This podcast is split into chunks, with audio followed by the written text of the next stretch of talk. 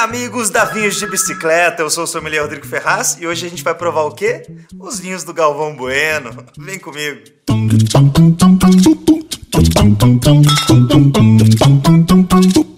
Pois é, galera, olha só que privilégio, que privilégio. A gente está com uma série de vinhos do Galvão Bueno, da Bueno Wines, porque para quem não sabe, o Galvão tem sim uma linha de rótulos próprios aqui de solo brasileiro. E olha, eu ainda não provei. Vou provar aqui pela primeira vez hoje junto com vocês e passar as minhas impressões. Mas eu sei que muita gente aí já deve ter provado e eu só ouvi coisas boas a respeito desses vinhos até agora. Então vamos ver se isso é comprovado mesmo na nossa taça aqui? E só para vocês saberem, esse é um projeto lá da Campanha Gaúcha. Você já ouviu falar dessa região? Ela é muito especial e eu vou te explicar exatamente o porquê. Essa é uma região com um terroir abençoado, vamos dizer assim. Por que, que eu estou dizendo isso? Primeiro, que ela está entre os paralelos 30 e 50. Né? Isso quer dizer o que exatamente?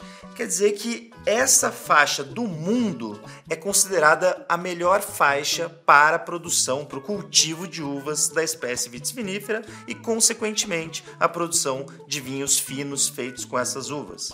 Nessa faixa específica do planeta, existem condições climáticas que favorecem demais a maturação correta dos frutos. Então, a gente tem uma série de regiões famosas do mundo do vinho que estão nesse espaço, nessa área. Né? Então, vou citar aqui algumas para vocês. Uma boa parte do Chile, Argentina, Mendoza, é, Uruguai, Austrália, África do Sul, Nova Zelândia, isso só falando de hemisfério sul, tá? Essas regiões e países não são famosos à toa no mundo dos vinhos. Afinal de contas, eles estão num berço esplêndido para o cultivo das nossas queridas uvinhas, que são a matéria-prima do vinho. E olha só, vou te dizer uma coisa: com uva boa, você consegue até fazer um vinho ruim, né? Se o enólogo errar a mão ali, ele faz. Agora, de uva ruim, de má qualidade, você não consegue fazer vinho bom não. Então é muito importante que essa matéria-prima tenha qualidade para o resultado final ser bom também.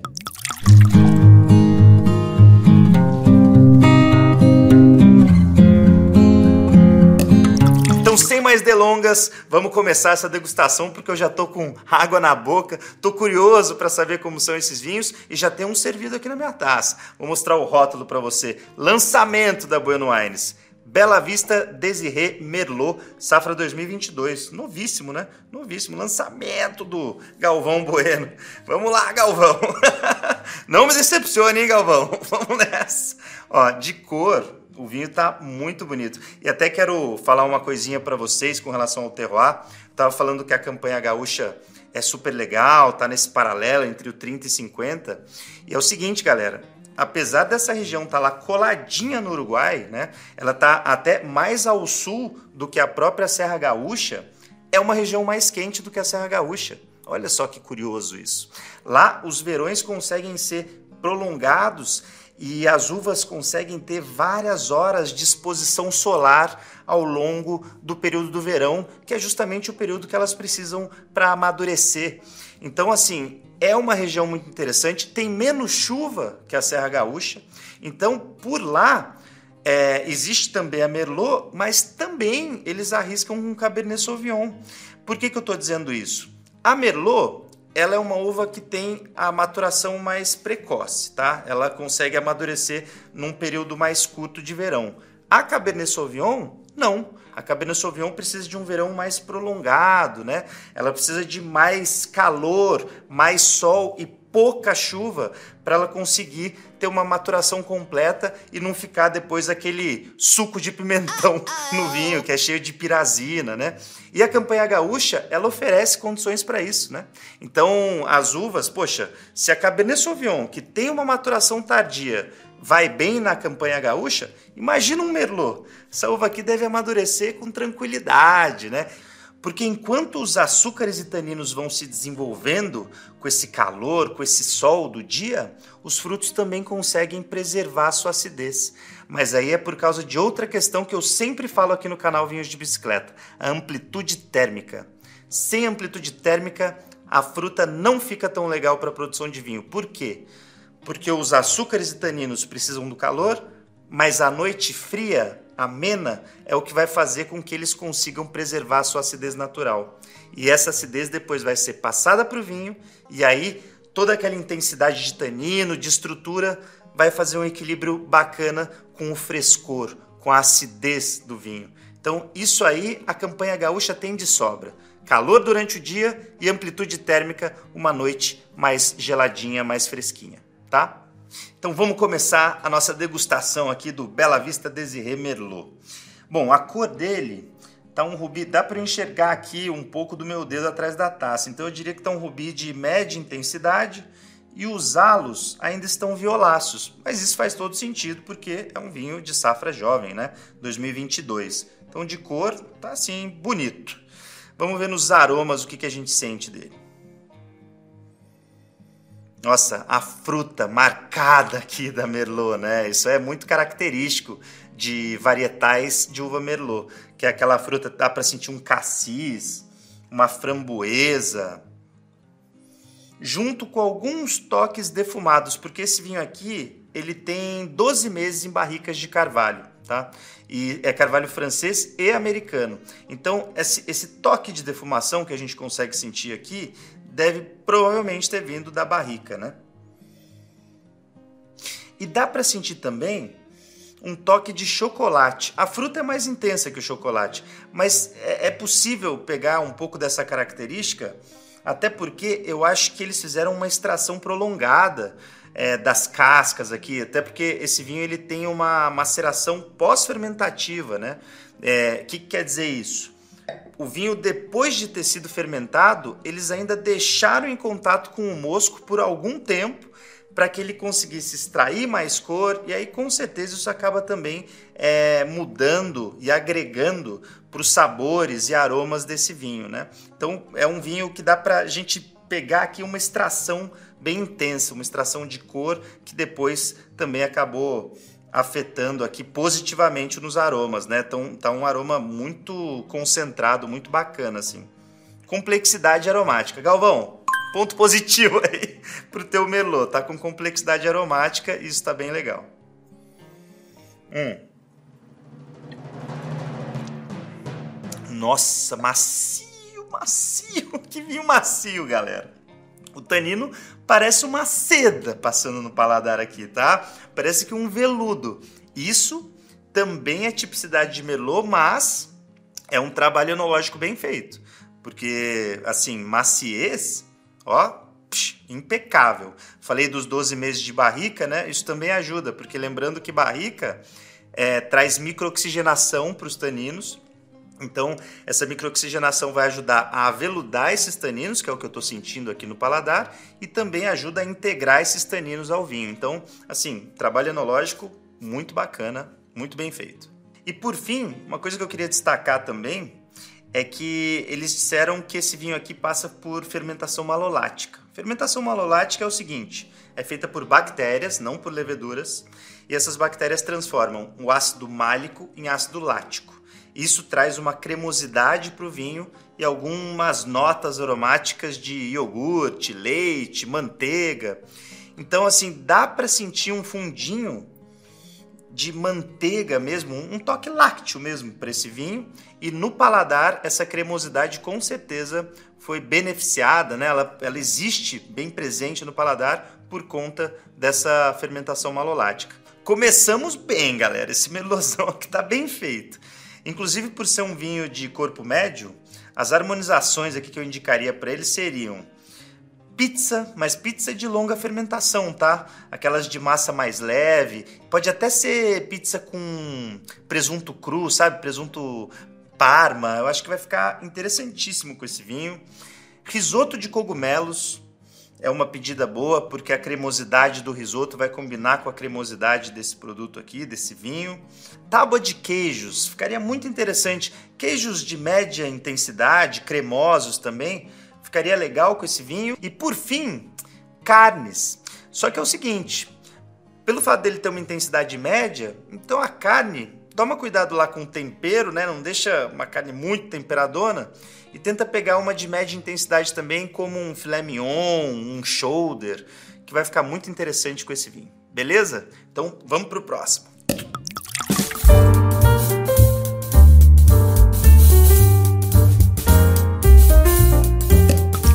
Agora chegou na minha taça aqui o Petit Verdot Reserva da Bueno.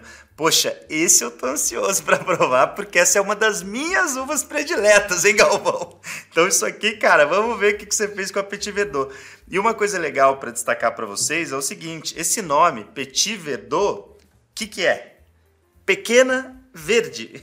E por que, que ela tem esse nome?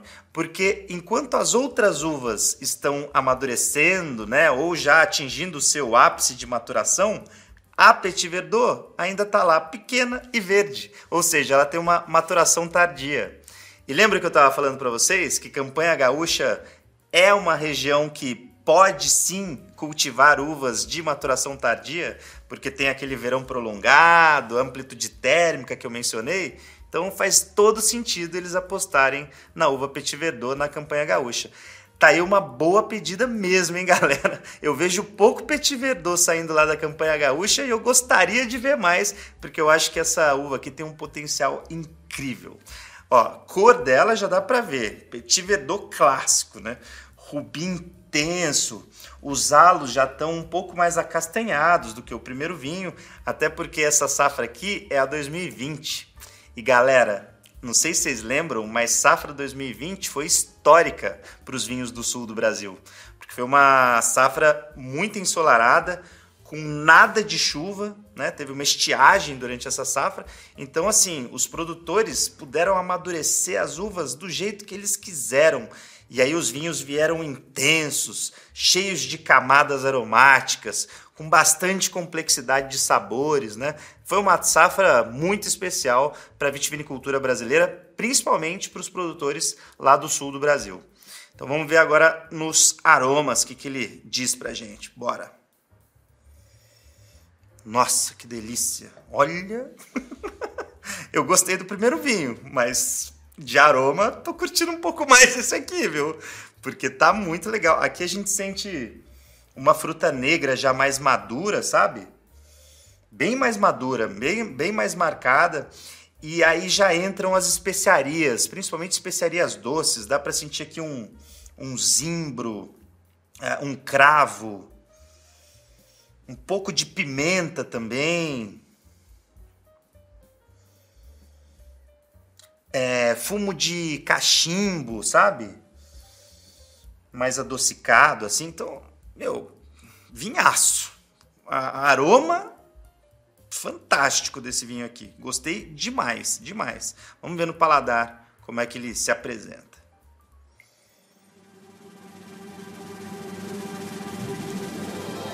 Nossa, bom, bom. Eu tava até, por ele ter essa cor mais intensa, é, eu achei que o tanino fosse ser mais adstringente no paladar, sabe?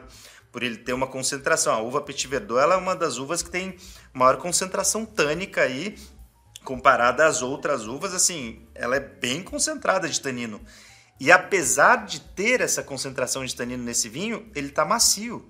Então, assim, essa escola enológica aí do Galvão Bueno tá me agradando bastante com relação à qualidade dos taninos que eu estou encontrando nos vinhos, porque tanto o primeiro como esse aqui, eles têm concentração de tanino, mas o tanino tá uma seda, tá um, um veludo no paladar.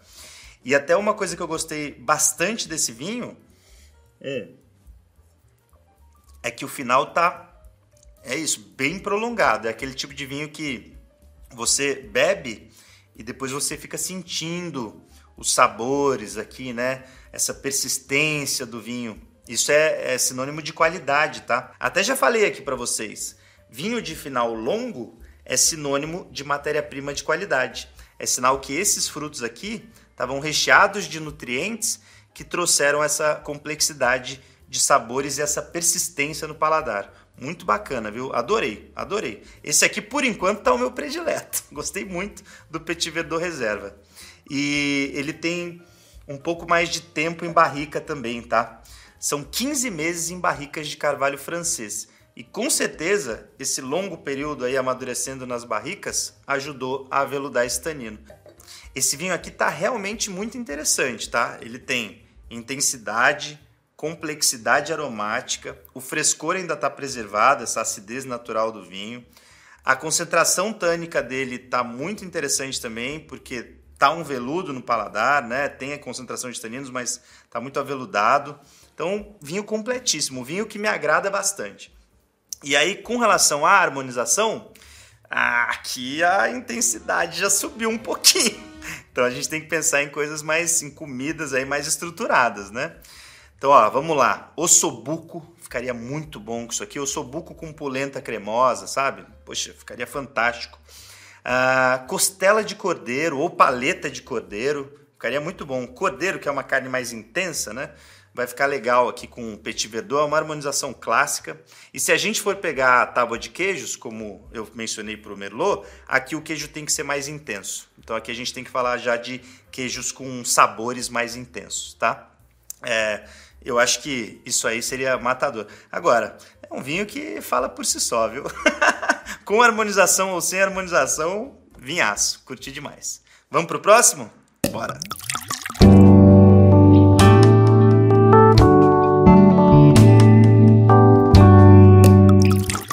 Agora sim, chegou na vez dele. Um vinho icônico lá da Bueno Wines que é o Paralelo 31 Gran Reserva, safra 2020, safra histórica brasileira.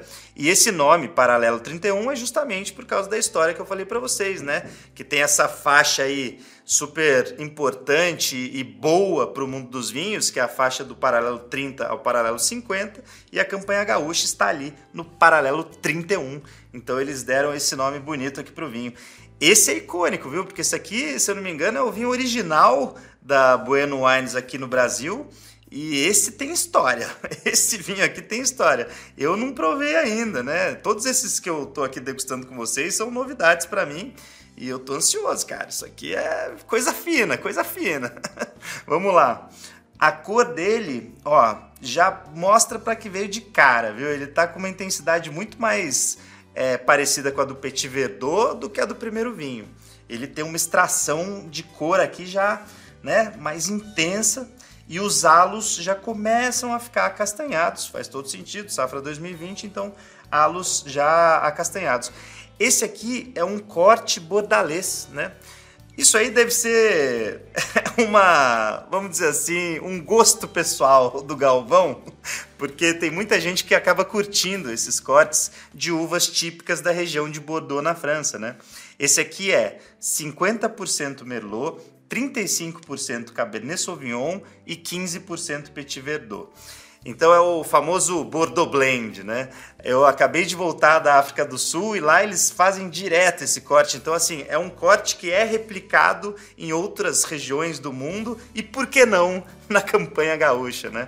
Eu acho que faz todo sentido. E, assim, eles usaram a Merlot como a espinha dorsal desse vinho, né?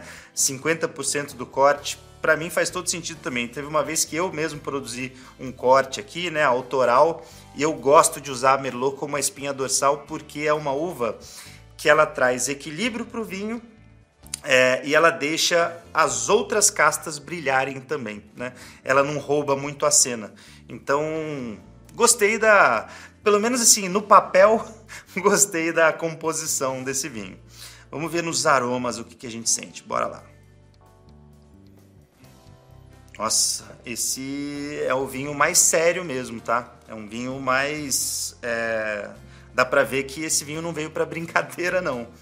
Complexidade aromática demais, demais. É... E ele tem uma, uma pegada mais serena também, dá pra sentir bastante a, a barrica, né? Eles devem ter usado barrica de primeiro uso aqui, porque dá para sentir essa tosta do carvalho, assim, delicioso, delicioso uma baunilha, um chocolate. Nossa, tá muito bom isso aqui. E a fruta também, uma fruta já quase num estágio de geleia, uma fruta bem madura, fruta negra. É, muito interessante assim. E tem também um toque de tabaco, que é da madeira, né? Bom, E até legal vocês saberem, porque lá em Bordeaux tem uma diferença grande entre a margem direita e a margem esquerda, né? Do estuário de Gironde, né? Que cruza a região. Na margem esquerda existe uma predominância da uva Cabernet Sauvignon. Na margem direita existe uma predominância da uva Merlot. Então esse corte aqui ele tá um corte mais margem direita de Bordeaux. Olha só, fica a dica aí para vocês.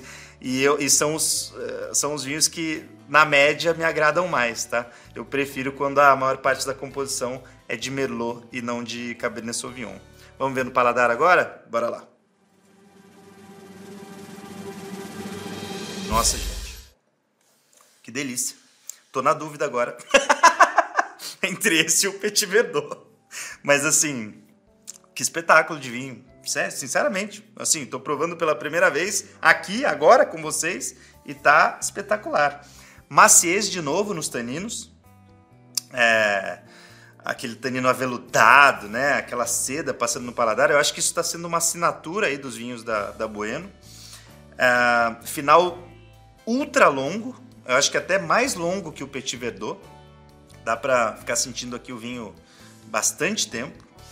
O frescor natural, a acidez, está viva, então eu acho que é um vinho que vai durar ainda muito mais tempo. Tá um, um jovem aqui, uma criança ainda, 2020, eu acho que é um vinho que dá para guardar aí tranquilamente na adega por vários anos e muitas camadas de sabor na nossa boca, assim, confirmando tudo que eu senti no aroma, né? Aquela fruta mais madura, é, o tabaco, é, um, é, um pouco de tosta, né, um toque defumado. Puxa, vinhaço. Esse aqui conquistou o coração. Galvão, parabéns, cara. Seu trabalho aqui tá muito bacana, viu? O trabalho enológico do, dos teus vinhos tá muito interessante. É lógico que a linha é muito maior, né? Eu não ia conseguir provar tudo, senão a gente ia terminar amanhã esse vídeo aqui mas eu selecionei aqueles que mais me interessaram assim no papel, né? E foi confirmado com sucesso é, a qualidade dos vinhos aqui na nossa taça. Muito legal, assim, curti demais.